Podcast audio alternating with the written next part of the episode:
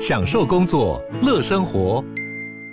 就算不在办公室，也能从容应对线上会议。HP Dragonfly 透过专业的 HP Presence 设计，内建降噪及会议快速键，搭配清晰的 Bang & Olufsen 音效，增强音讯及视讯功能。HP Dragonfly 顶级商务笔电，采用 Windows 11专业版，让您在会议中享有最佳的视觉和听觉品质。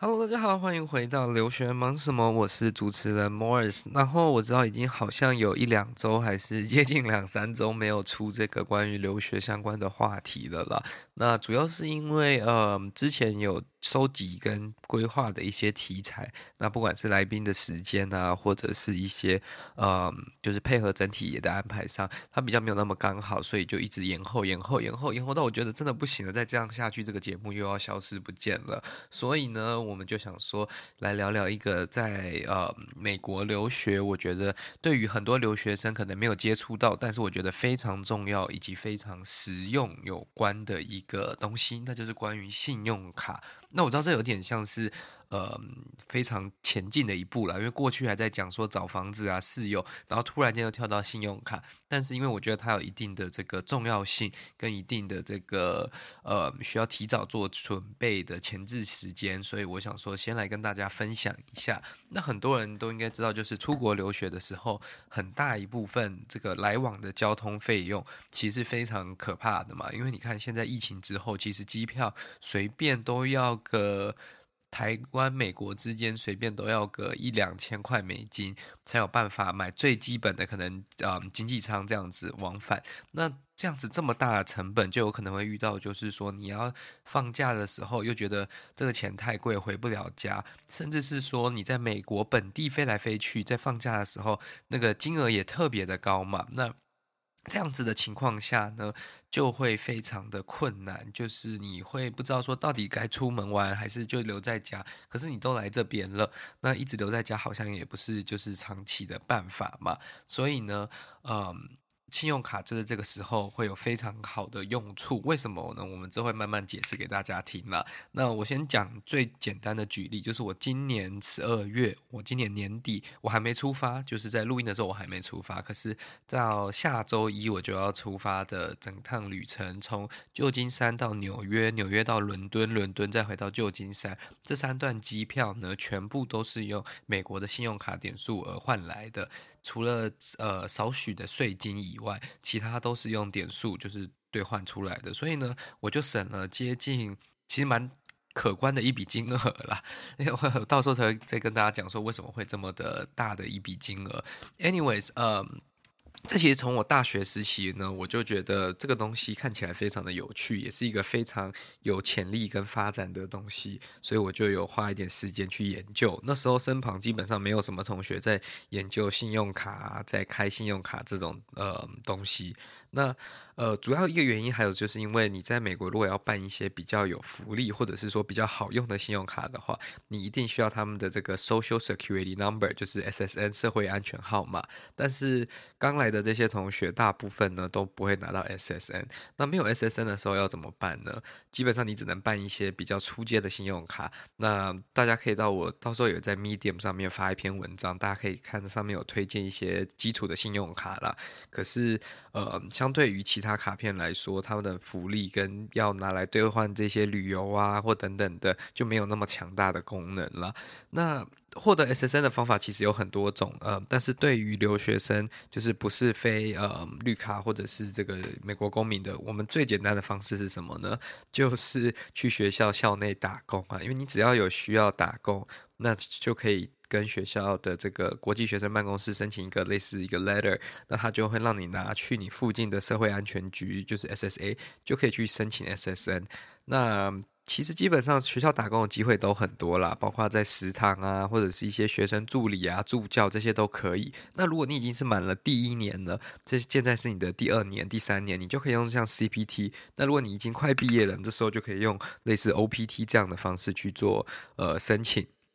那得到 SSN 之后，大概应该说申请之后大概两周就会拿到 SSN 了。那拿到 SSN 之后，也不能马上去做这个申请嘛？你要先把你过去有的往来银行，就是去他们的分行，把这个 SSN 加到你的账户当中，它才会同步你的这些记录。大概要可能一个账单周期，就可能一个月到两个月左右是比较保险的。那大家一定会问说，那可是我刚拿到新的 SSN 这个社会安全号码，我的信用分数一定是第一个有可能会查不到，又或者是说它一定是非常低的，因为它是一个非常新的号码嘛。所以这个时候。为什么在你没有 SSN 的时候，你要先去申请像 Deserve 啊，嗯。BOA 的这些 cashware 信用卡，就是在你没有 SSN 的时候，你也可以累积一点信用分数。那当然，它不会同步到你的这个名字上。可是，当你一拿到 SSN，把 SSN 加到他们那个银行之后，过一个月、两个月，你的这个信用分数就会一起被上传上去了。有点像是你先在那边累积，可是它没有办法同步上去资料库。一旦你有了这个密码，你有这个社会安全号码，你就可以把它同步上去。那这样子，你的那个信用分数就会马上大幅度的提升。那你的不管是额度啊，或者是要申请更高阶的信用卡，就会方便很多啦。那基本上呢，我在这边先推荐几张我自己觉得，如果是刚来美国可以办的啦。那第一张基本上就是 Deserve EDU，它就是你值得那个 Deserve。那基本上是完全不需要 SSN，在你拿到了签证 I-20 这些东西之后，就可以直接在线上申请了。那申请之后呢，呃，他会大概因为毕竟它是这种比较便宜或者是比较低阶的卡，他会花在两周时间寄到你的地址。所以你如果已经确定你在美国的居住地址，就是出发前就。可以先申请，那你到一当地马上就可以开始刷了。基本上呢，它有什么特别好用的功能？它其实最好用的就是它一生有送你一次十二个月免费的 Amazon Prime，就是 Amazon 的会员。所以你来这边订东西，如果想要那种两天到啊，或者是有时候有一些特别的优惠等等的，呃，这就是非常好用的。所以因为一年份也价值应该六七十块美金有。那它基本上还可以搭配你这个学校本身，你的 EDU 账号还会再送六个月的 Amazon Prime，所以加起来呢，可以用一点五年免费的 Amazon Prime，所以这是一个非常好用的。那它的现金回馈当然是蛮烂的，它只有一趴而已，所以这个就是呃加减。赚回来了，但是最好用的是什么呢？它也有这个近期新增的 Cell Phone Protection，有点像是手机保险。你如果你平常的这个电信费用，就美国的电信费用是用这张卡去做付款的话，如果你的手机遭窃或者是遗失损坏等等的，就可以申请一定金额的理赔。因为在美国可能相对于呃手机遭窃的几率也蛮高的，所以这样子其实也是多为自己增加一个保险啦。然后它的这个额度呢，基本上是滚动式的，它会根据你上一个月的消费跟这个还款状况，然后下个月做直接做调整，所以很容易。如果刷得多，你第一个月他给你三百块美金，就大概台币一万块。那你如果全部都都有花掉，然后又有这种付钱的话，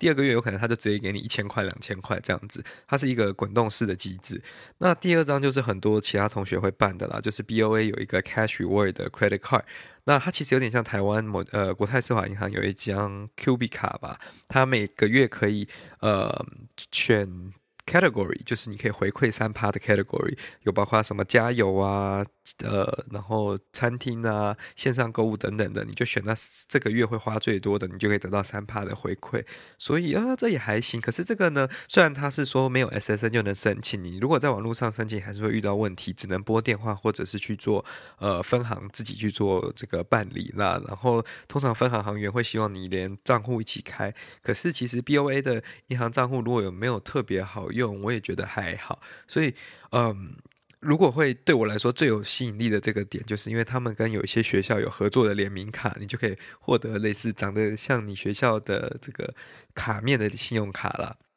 那其实美国运通呢，呃，也是可以接受没有 SSN 办信用卡的，只是呢都要跟客服人员去谈心啦，他会跟你去聊聊说，哎，为什么你需要啊？你的经济状况啊等等的，然后希望你补一些资料。那通常我们过去大家的。过的几率大概是七成左右，所以其实蛮不错的。因为美国运通相对于其他呃需要 SSN 的信用卡，它已经是一个算是蛮好用的累积点数的卡片了。那我这次虽然不是用美国运通来换机票，但是呢，我在那边也累积了一些点数，之后可以拿来做运用，也是会非常好用了。那我今天要来介绍的这个主角呢，则是这个摩根大通银行。J.P. Morgan Chase Bank 的这个 Chase Sapphire Preferred CSP 啊， 但这张卡有一个非常让人这个心痛的前提，就是说你没有 SSN 是不能申请这张卡片的啦。所以这个就是为什么需要先累积点信用，一旦有信用之后，然后你把 SSN 加进去，整个同步之后，你就可以去申请这张卡片了。那基本上这张卡片，呃，它蛮好看的，它也是类金属卡片，所以拿起来算是有重量。那它的开卡奖励这是最重要的，有时候有六万点，有时候有八万点，甚至过去。有出现过十万点，就是你在前三个月刷四千块、三千块，大概四千块左右是比较正常的金额了。那这个金额如果看起来很大，其实你有时候出门帮大家刷个吃饭的啊，还是什么有的没的加一加，都很容易到这个金额的。那你拿到这个六万点呢，其实就是非常高的一个金额了哈，六万点非常高的点数了。那其实这些点数呢，有时候是 targeted offer，就是它是针对某些客户给的 offer 啊，甚至是像你用朋友的邀请链接，有时候也会有更好的优惠跟更好的开卡礼啦。可是通常大概六万点就是一个还可以，就是正常正中规中矩的开卡礼。那它九十五块的年费，但是这个年费真的划得来？为什么我会这么说呢？因为它不但每年呢会送你这个五十块，在他们这个 Chase Travel。呃，上面可以订饭店的一个退额，甚至每个月 GoPuff 就是专门在送一些呃零食、生活饼干呐、冰淇淋这个平台，每个月有十块钱，那所以一年就有一百二了嘛。那 DoorDash 它也会附赠这个它的会员，就是 Dash Pass，所以你外送也基本上不用外送费用，甚至连 Instacart 的超市付费会员都给你，每个 Season 呃每个就是 Quarter 也给你十五块，所以这些东西加一加都已经超过了九十五块的价值，甚至呢最好的是。什么？就是它也附赠给你这个汽车租车的 primary insurance。为什么这个好呢？这个就是你如果去租车的时候，在美国都会加一堆零零散散的保险呢、有了这个 primary insurance 之后呢，你租车基本上可以直接 waive 所有 insurance，因为它会 cover 到你的 insurance。那他如果跟你的这个自己的保险，它会先用这个保险，再用你自己的保险。不像有些信用卡的是 secondary insurance，就是要先用自己的保险，再用完之后再用到你这个信用卡的保险，那就会对自己的保费产生影响嘛？那接下来就要讲到最重要的部分，就是点数的部分了。刷卡点数基本上呢，呃，餐厅啊、超市、线上消费，呃，应该说影音平台这些就大概是三倍，旅游是两倍，其他所有消费都是一倍。那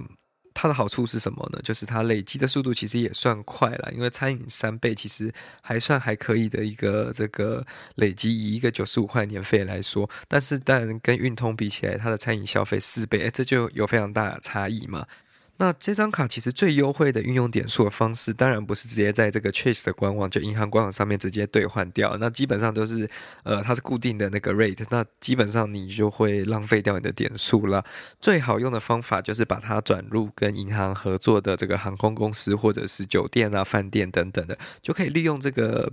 呃，固定的点数或者是比较低额的点数兑换到高价值的机票还有饭店，那这样说还是有点模糊了。我就来举例一下，因为我今年呢年底我要从呃纽约飞到伦敦的班机，那因为十分接近圣诞节以及这个新年假期，所以我如果用这个现金价买的话，大家可以猜猜看这要耗我多少钱？那我当初看到这个金额，想说我如果真的要用真金白银买下去，我这个月生活费可能就会直接原地消失了嘛。那我当下下查价的时候，这单趟哦，就是弯位的经济舱就要大概一千块美金，然后呃，如果是这个商务舱，更只是要接近八千块，来到七千七百九十五块美金，这单趟就已经接近台币二十四万，这是可以飞台美之间的商务舱了，这真的是太夸张的金额。Anyways，那当初有一个兑换的方式，就是呢，我将这个点数。把它转到这个配合的航空公司，不管是联合航空或者是加拿大航空。那因为那时候加拿大航空有这个里程